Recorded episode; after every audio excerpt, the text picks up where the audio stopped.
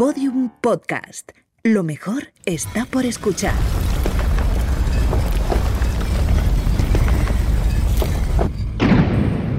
Dentro de la pirámide. Con Nacho Ares. Podium Podcast.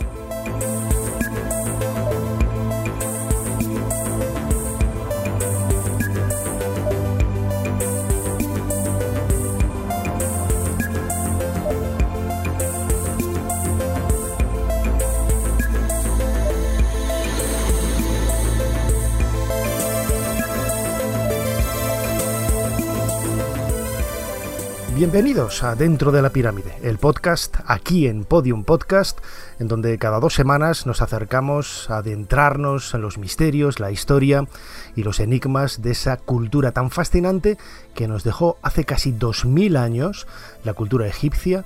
A lo largo de casi tres milenios eh, aportó monumentos, personajes, historias, leyendas, mitos que todavía hoy más de dos milenios después, nos siguen fascinando.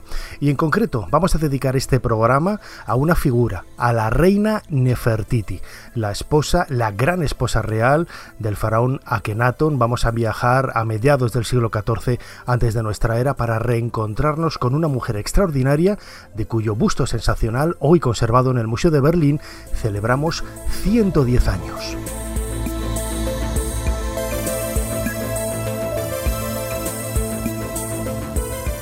Como siempre, me gusta recordaros y recomendaros que os suscribáis a la aplicación de Podium Podcast para poder escuchar en la mejor calidad y en el mejor entorno este audio dedicado al antiguo Egipto dentro de la pirámide y con él también podréis interactuar con nosotros. Podéis mandaros, eh, mandarnos vuestros mensajes, comentarios, votad, dadle al like infinidad de interacciones con, el programa.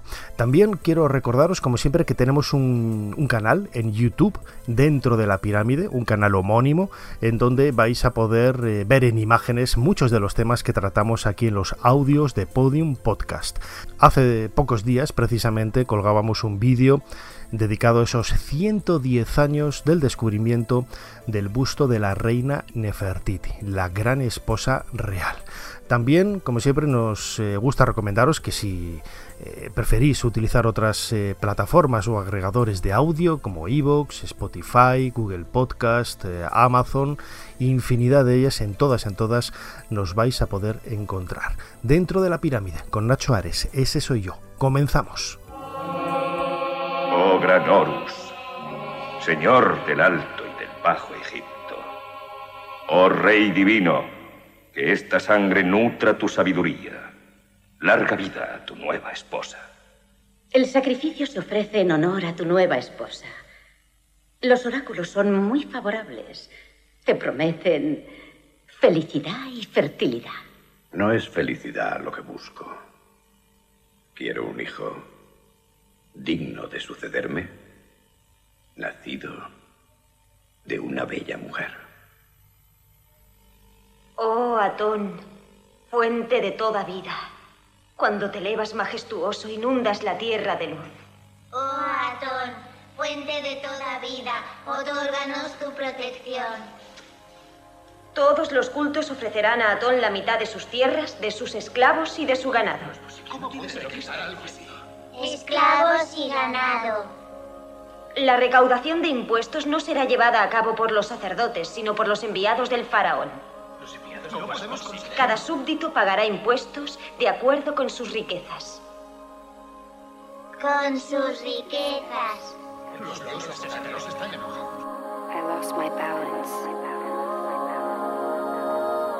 And you know, that's when the colors started to change.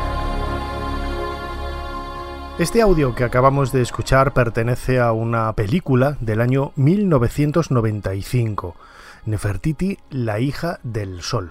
Una película que yo descubrí hace, hace poco tiempo y que curiosamente tiene el mismo título, La hija del sol, de mi penúltima novela, esa novela que dediqué precisamente a la época de Akenatón y en donde Nefertiti desempeñaba un papel importante, mudo, porque apenas hablaba en toda la novela, ¿no? Pero, pero era una forma de expresar quizás el silencio con el que esta mujer ha trabajado durante casi dos décadas en el reinado de Akenatón, como decía al principio, a mediados del siglo XIV antes de nuestra era, realizando una labor que poco a poco comenzamos a, sacar a la luz, porque al igual que sucede con todos los grandes protagonistas de esta época, está repleta de misterios.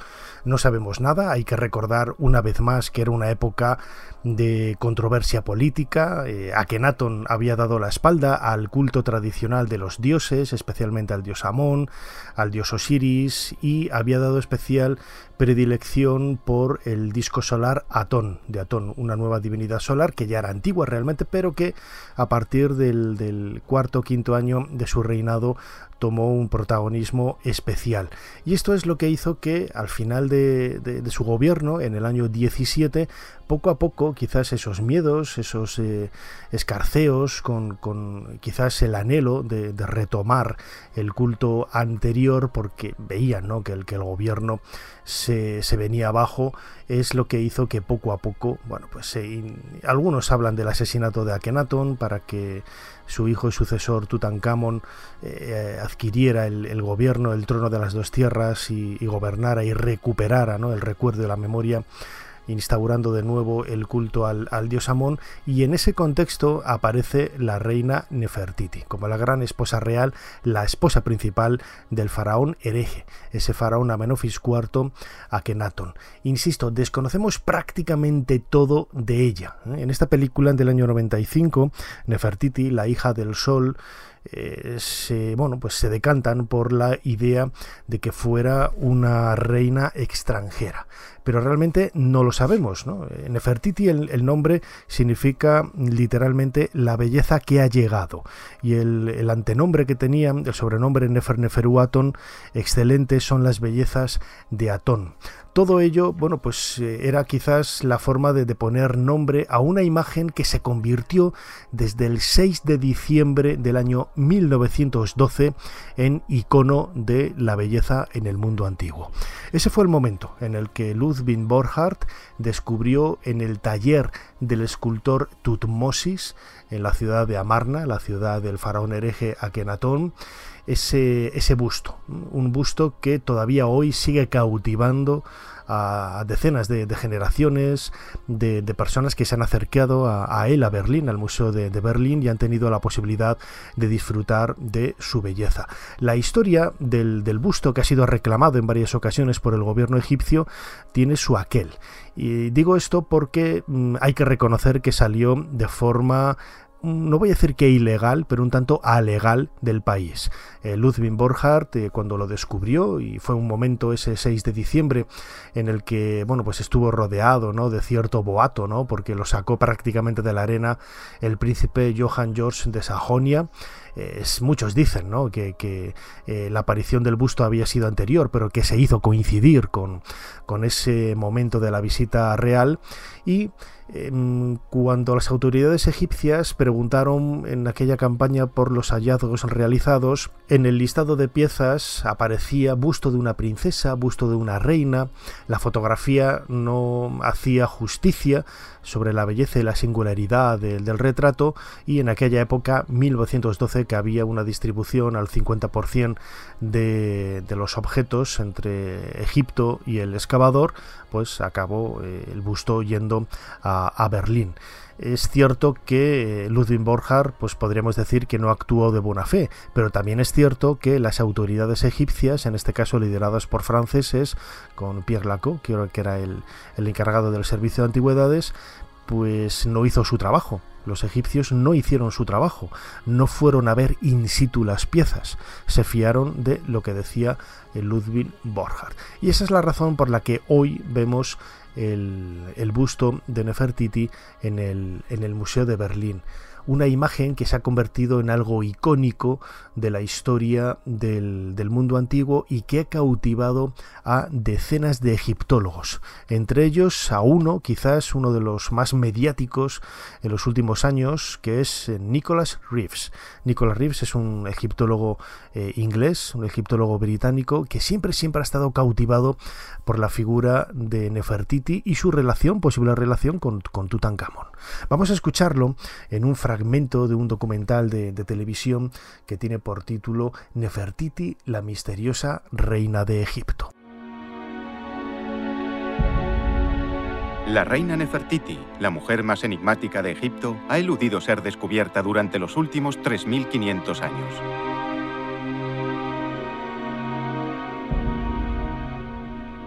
Su paradero es un misterio que siempre ha intrigado a uno de los egiptólogos británicos más importantes. El doctor Nicholas Reeves cree que Nefertiti y otros miembros de la familia de Tutankamón continúan enterrados en el Valle de los Reyes. Esta conclusión es la culminación de la obsesión de toda una vida por desvelar el pasado. De pequeño coleccionaba monedas, monedas romanas.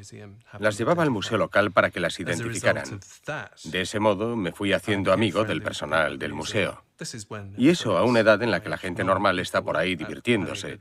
Y empecé trabajando de voluntario en el museo. Supongo que siempre he sido más un arqueólogo de despacho que de campo. Lo que más me interesa es eh, la constatación de la evidencia. Estoy realmente convencido por mis estudios de que hay al menos un último escondite sin descubrir en el Valle de los Reyes.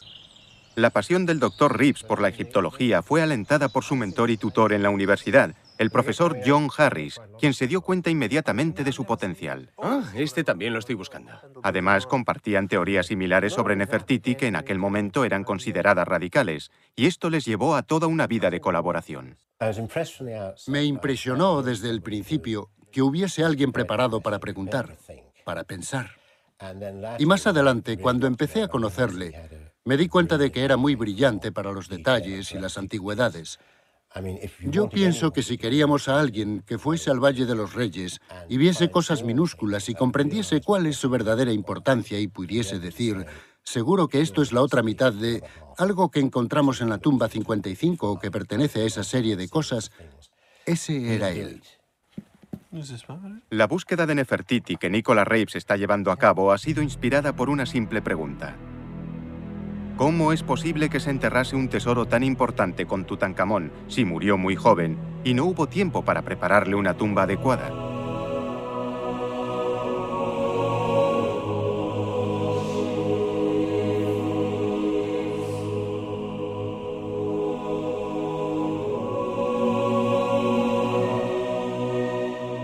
Esa fascinación que ha sentido Nicholas Reeves por la figura de Tutankamón la han vivido muchísimas personas, ¿no? Quizás también todo por el halo de misterio que rodea a su figura. Desde el momento en el que acabó el reinado de Akenatón, muchos de los textos, de las efigies, de los relieves, de las pinturas, de los nombres, donde se podía leer eh, Nefertiti o incluso Akenatón, fueron borrados, borrados por los seguidores, especialmente en época ramésida, como 50 o 60 años después, es cuando empieza a considerarse a Akenatón el faraón hereje, especialmente, como digo, con Ramsés II. Y esto ha hecho que exista ese eh, halo de, de, de misterio ante una laguna histórica que surge en el siglo XIX y que alcanza su mayor esplendor en ese año 1912, hace 110 años, con el descubrimiento del busto de la reina Nefertiti. Algunos han planteado la posibilidad incluso de que sea un, una falsificación para justificar ¿no? y abanderar eh, la cultura blanca, eh, la raza blanca en el antiguo Egipto. Esto es una estupidez. Eh, los egipcios eran blancos, lo hemos dicho mil veces, morenos de tez, pero no tenían que ver nada con las culturas negras mm, eh, africanas. ¿no? Y, se ha querido ver precisamente en, en, este busto de Nefertiti pues algunos rasgos muy arios, ¿no? como diría Adolf Hitler, que fue quien eh, dijo esa famosa frase de lo que está en Alemania pertenece a Alemania, eh, haciendo referencia a que no iba a devolver ni iba a sacar de allí el busto de la reina Nefertiti. Es cierto, no cabe la menor duda de que es un hallazgo singular. Eh, no se parece nada a, nada de lo descubierto hasta el momento. Parece ser que es un modelo para escultores, para realizar otros, eh, otras figuras de la reina Nefertiti y la vemos con una belleza absolutamente simétrica, con ese tocado, esa corona de color azul prácticamente única en la historia de Egipto que, llevó ella y que le da un, bueno, pues una forma estilizada muy particular, ¿no? Al mismo tiempo con esos pómulos marcados, la barbilla prominente, ese cuello de cisne, en definitiva una serie de, rasgos que la convierten en una figura única. Sobre la frente eh, una cobra, el símbolo de la realeza por antonomasia en el antiguo Egipto. Mm, en otro podcast, aquí en Podium Podcast, de Dentro de la Pirámide en la primera temporada o en la segunda, que dedicamos a la reina Nefertiti, eh, Joyce Tildesley, eh, catedrática de egiptología de la Universidad de Manchester, nos hablaba sobre la singularidad precisamente de este tocado de color azul en, la figura del busto de Nefertiti y que vemos en, paralelos en otros, eh, en otros relieves. Yo en muchas ocasiones he llegado a preguntarme incluso, mm, claro, el busto no tiene nombre, no aparece con ningún nombre.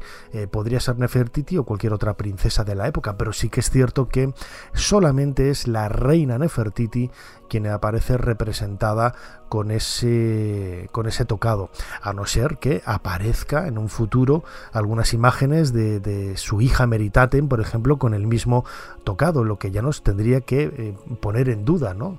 la, identificación final de, este, de esta figura. Vamos a escuchar, vamos a recuperar de nuestro archivo esas palabras de Joyce Tildesley de la Universidad de Manchester en relación al tocado azul, a esa corona de la reina Nefertiti.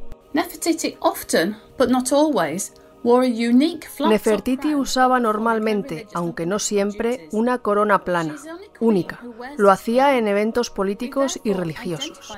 Fue la única que la llevó. Por eso podemos señalar muchas imágenes anónimas de una mujer llevando este tocado como Nefertiti, como por ejemplo el busto anónimo que vemos en el Museo de Berlín y que identificamos con la esposa de Akenatón. Esta identificación de personas por medio de sus accesorios no es lo ideal, pero tenemos que hacerlo si no contamos con otro tipo de pruebas. Del mismo modo, otra mujer del periodo de Amarna, Quilla, también es identificada por sus enormes pendientes. La versión de la corona que vemos en el busto de Nefertiti de Berlín cuenta con una serpiente sobre la frente, hoy desaparecida, y una cinta que da la vuelta al tocado y se ata en la parte de atrás. Además, cuenta con dos tiras que cuelgan de la parte trasera de la cabeza. Su aspecto ondulante nos indica que estaban fabricadas en un material delicado. Esto nos lo confirman dos escenas muy dañadas en las que vemos a Nefertiti con esta corona y las dos cintas flotando al viento. El estilo de la corona encaja perfectamente con la forma del cráneo, ajustada por medio de unas cintas doradas en la frente y en la parte trasera del cuello. En otras ocasiones, la corona es representada con diferentes elementos decorativos. Su origen es oscuro. Algunas hipótesis señalan a que puede ser una versión femenina de la corona azul de guerra que podemos ver en muchas representaciones de reyes. En su forma, la corona de Nefertiti nos recuerda el tocado de la cabeza de la diosa Tefnut, usado por la reina Tigi, la suegra de Nefertiti, cuando era representada como una esfinge. Tras la muerte de Nefertiti, Mutnechmet, la esposa consorte de Horemheb y quizá hermana de Nefertiti, lucía en ocasiones una corona con un perfil similar, aunque no era exactamente la misma que llevaba Nefertiti.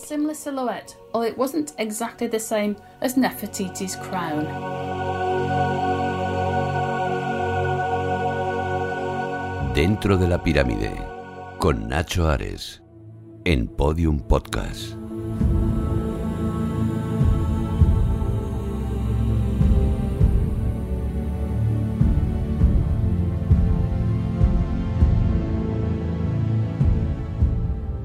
Uno de los grandes problemas que rodea la figura de Nefertiti es ponerle un soporte físico. Cada vez que hablamos de un personaje en la antigüedad, lo primero que pensamos es en, su tumba y en, su momia, en este caso hablando de Egipto.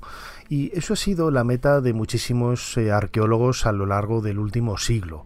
Quizás el primer lugar en donde se buscó fue eh, la ciudad de Akenaton, de Amarna, la tumba de la tumba real de, de Akenaton en, Amarna, bueno, pues eh, es uno de esos lugares en donde se ha querido ver el enterramiento de Nefertiti.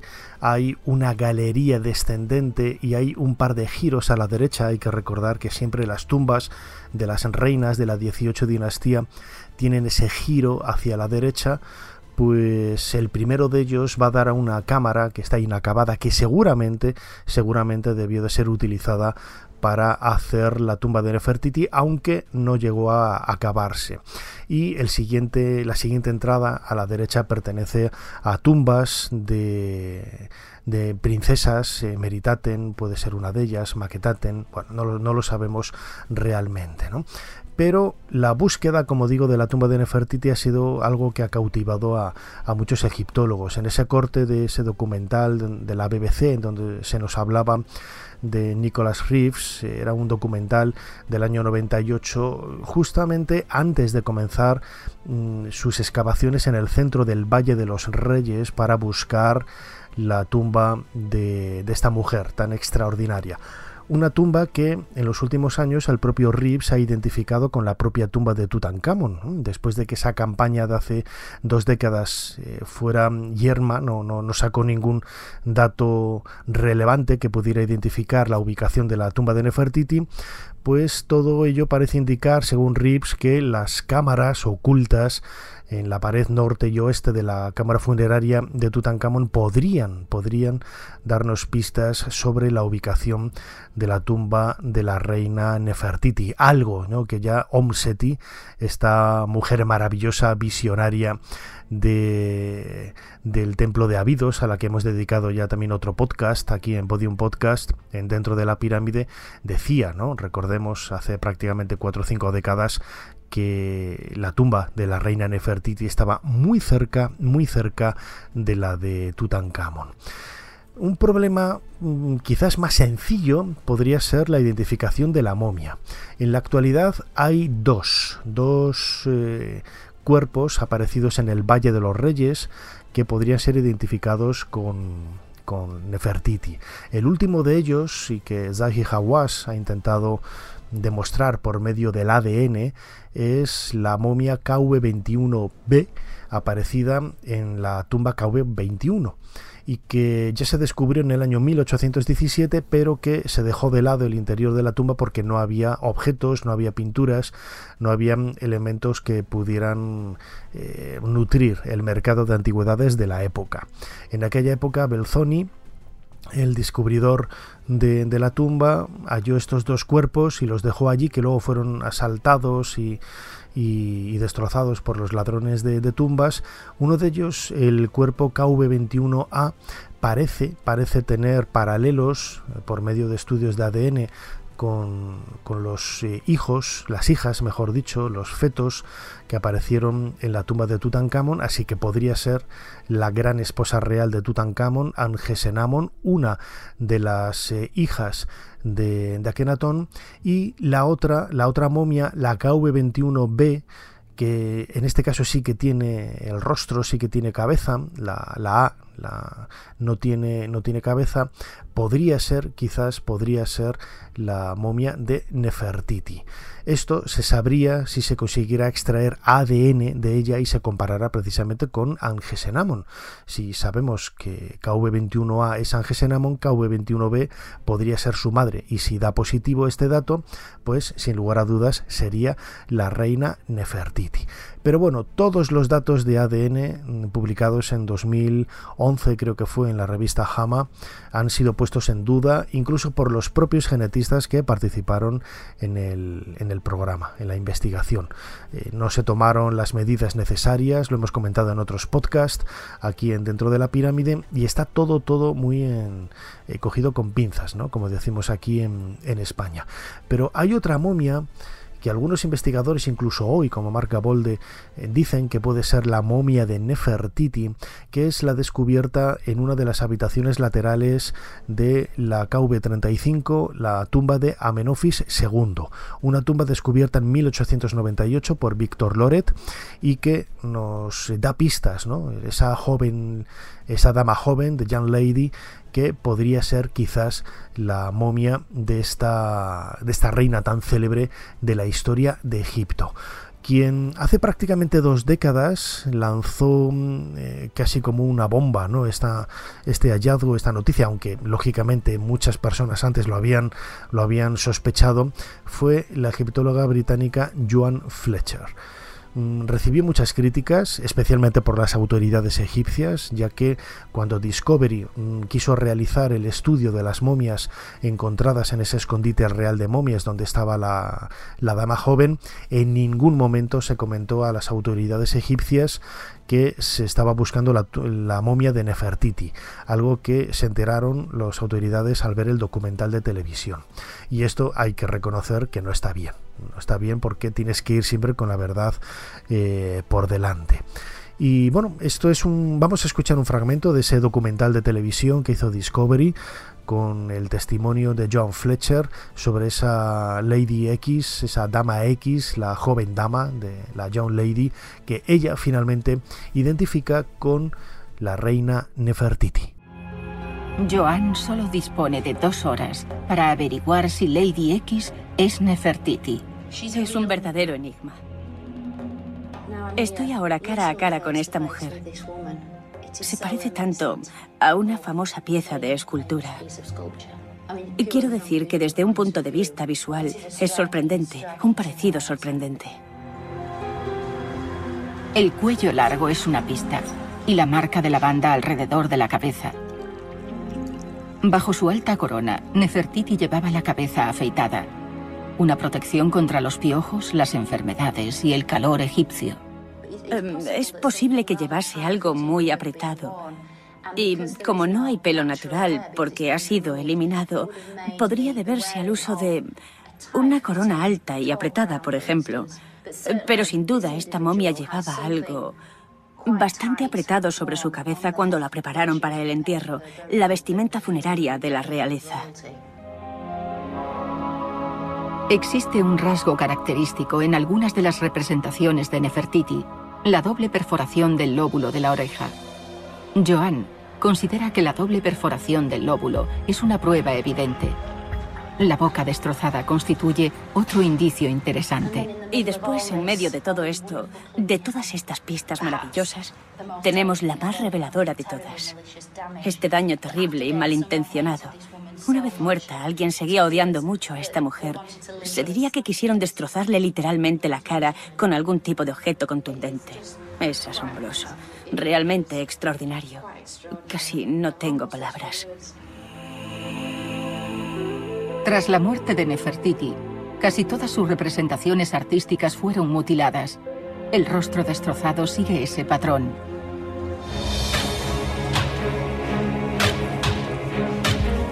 Una momia con la boca destrozada no podía pronunciar su nombre ante los dioses ni entrar en el más allá.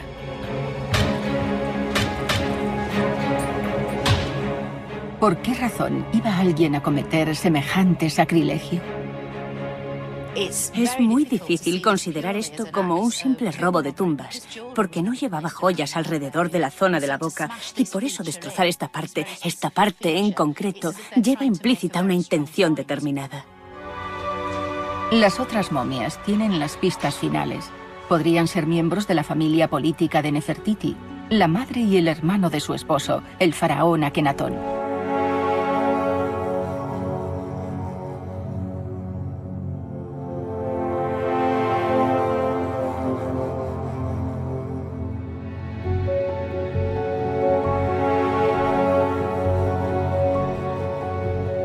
Como digo, no sentó muy bien a las, autoridades egipcias este documental de televisión. Eh, luego, John Fletcher publicó un libro dedicado a Nefertiti en el que solamente dedica unas poquitas páginas al final. Es un volumen grueso que fue traducido al castellano, pero que solamente dedica unas pocas páginas al final al estudio de la momia, quizás porque realmente no había nada, eran todo evidencias eh, totalmente indirectas mm, que, no justificaban nada, ¿no? que si tenía la frente lisa, al haber estado portando esa corona durante mucho tiempo, tenía doble perforación en las orejas, que si era una reina, que si tal, que si cual, pues sí, podía ser eh, Nefertiti, pero no había una evidencia directa, ¿no?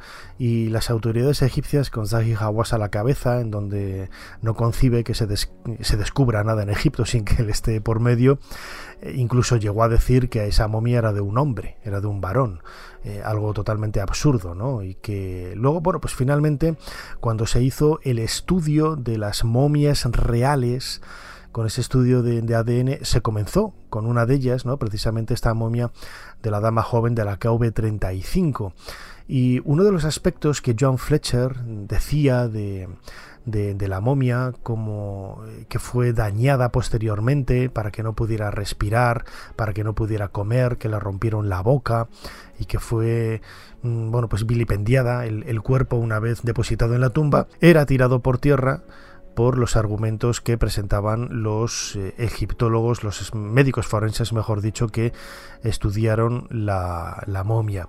Eh, todo hay que decirlo que estos médicos forenses, también egipcios, quedaron en entredicho por muchos de los comentarios y de los argumentos supuestamente científicos que daban en esos estudios de, ADN, ¿no?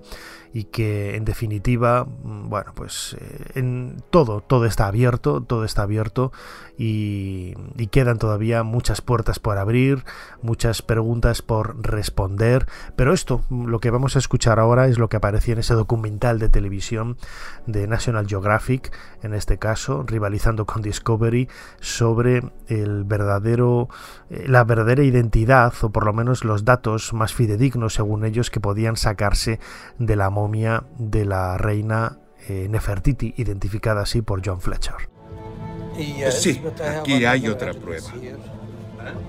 Tengo otra prueba.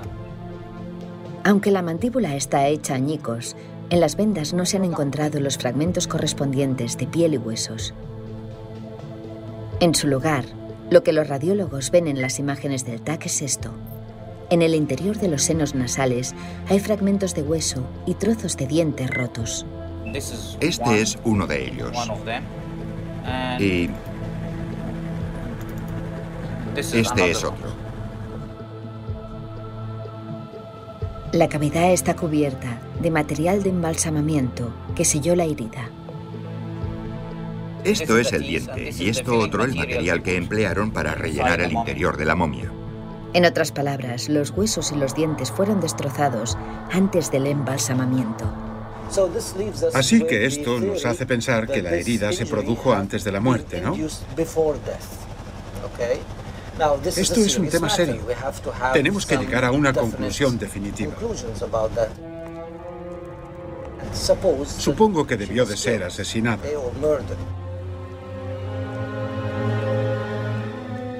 Una herida semejante debió de producirse con un objeto pesado que provocó que algunos fragmentos de hueso acabasen en el cráneo. Los embalsamadores egipcios tuvieron que enfrentarse al reto de preparar este cadáver para la otra vida. Dentro de la pirámide, con Nacho Ares, en Podium Podcast.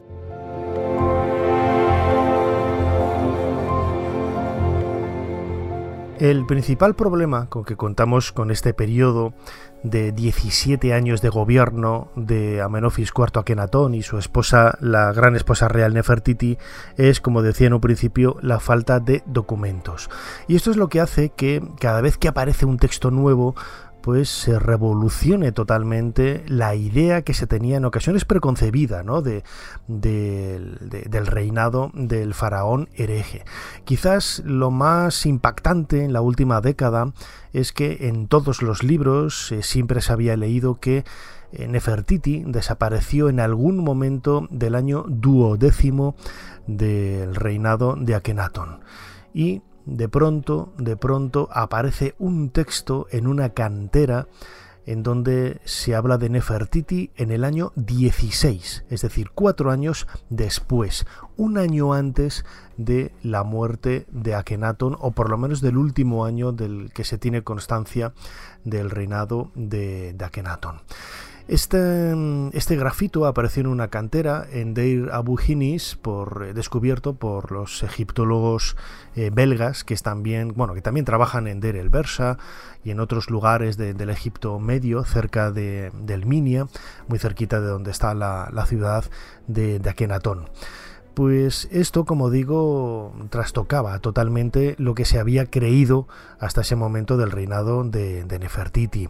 Siempre se había sospechado que ella quizás cambió de nombre por el de Esmencare y que en el último año de reinado estuvo en el trono de Egipto junto a su esposo. O, una vez muerto él, estuvo junto con una de sus hijas, Meritaton pero realmente son todo especulaciones, no hay datos que así lo demuestren.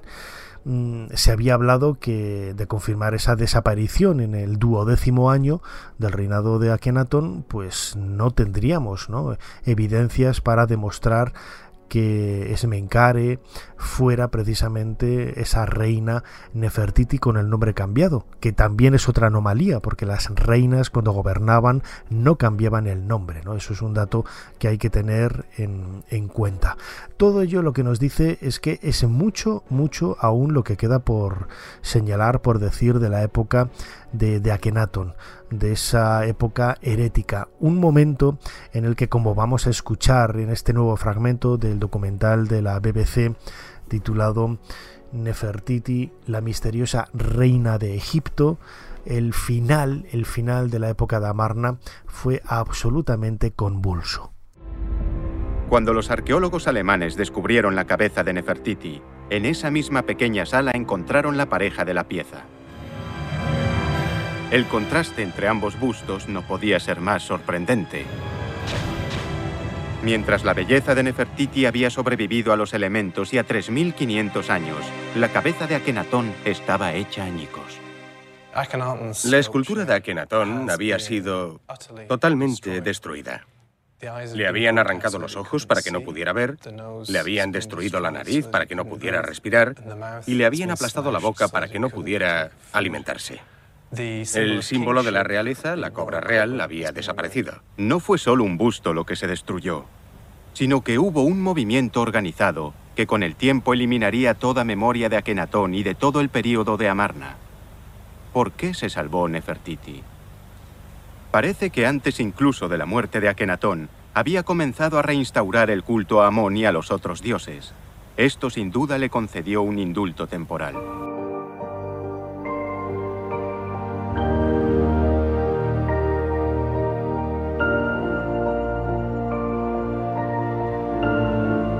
La posibilidad de la existencia de un complot para acabar con Akenatón o incluso con su sucesor Tutankamón siempre, siempre, siempre ha estado en boca de todos los egiptólogos.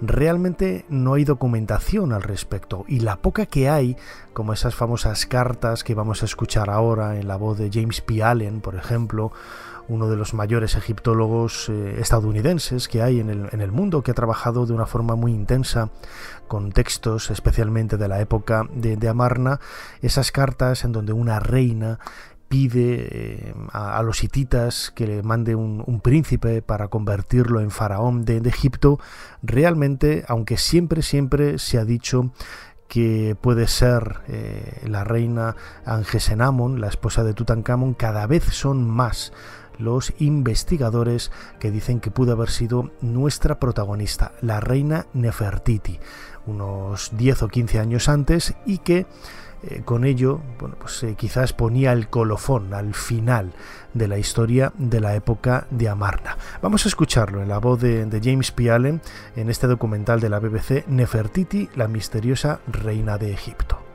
Hacia el final del periodo de Amarna, eh, una reina de Egipto escribió a los hititas diciéndoles que su marido había muerto, que no tenía hijos y que no estaba dispuesta a tomar a alguien que ella consideraba su siervo como marido.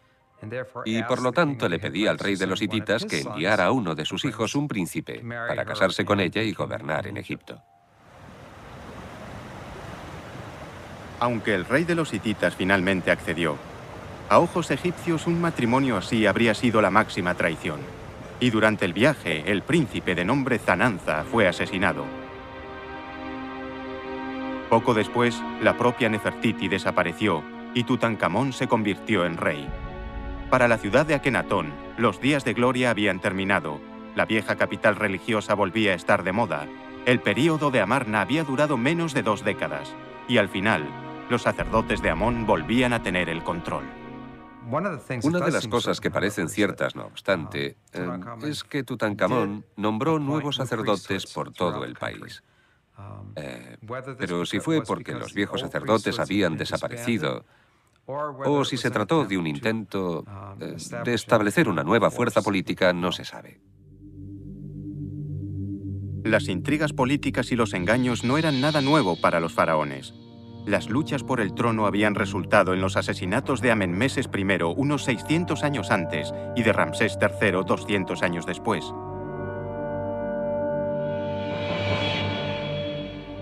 Quizás Akenatón sufrió un destino similar antes de que Nefertiti ocupara el trono.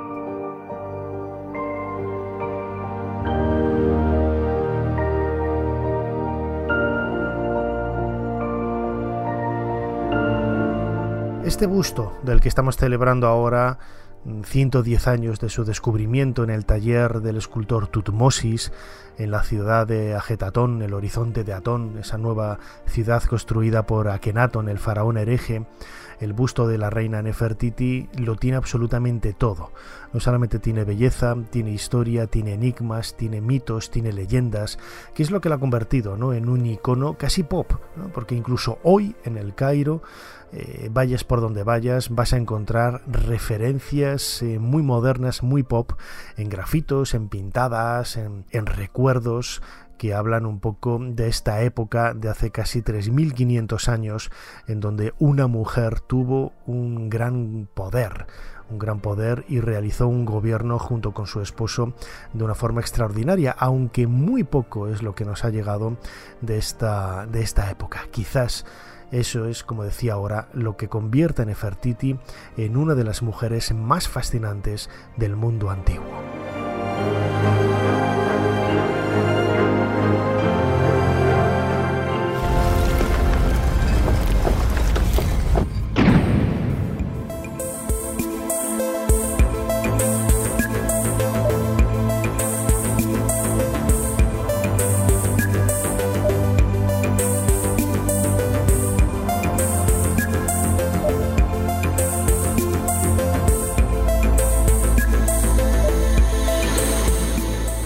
Al final de este nuevo podcast de Dentro de la Pirámide, aquí en Podium Podcast. Espero que hayáis disfrutado de él. Como decimos siempre, dad al me gusta, compartidlo en las redes sociales, escribid vuestros comentarios, eh, de qué queréis que hablemos en el programa. Seguiremos, seguiremos haciendo programas hasta el final de temporada en julio de 2023 y este año que acaba ya, el 2022, bueno, pues nos deja, eh, este es el último gran aniversario, ¿no? El 110 del descubrimiento del busto de Nefertiti, pero hemos vivido 120 años de la inauguración del Museo del Cairo, 50 años de la muerte de C.V. Ceram, 90 años de la película La momia protagonizada por Boris Karloff, 200 años del desciframiento de la piedra de Rosetta con la que se daba eh, apertura al, conocimiento de la escritura de los jeroglíficos y quizás el aniversario más importante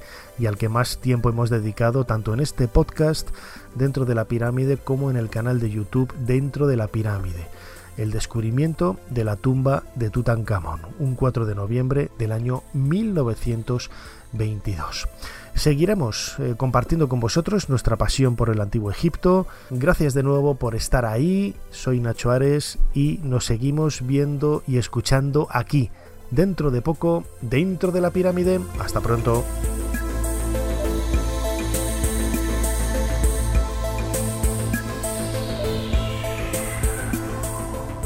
Dentro de la pirámide, con Nacho Ares, Podium Podcast.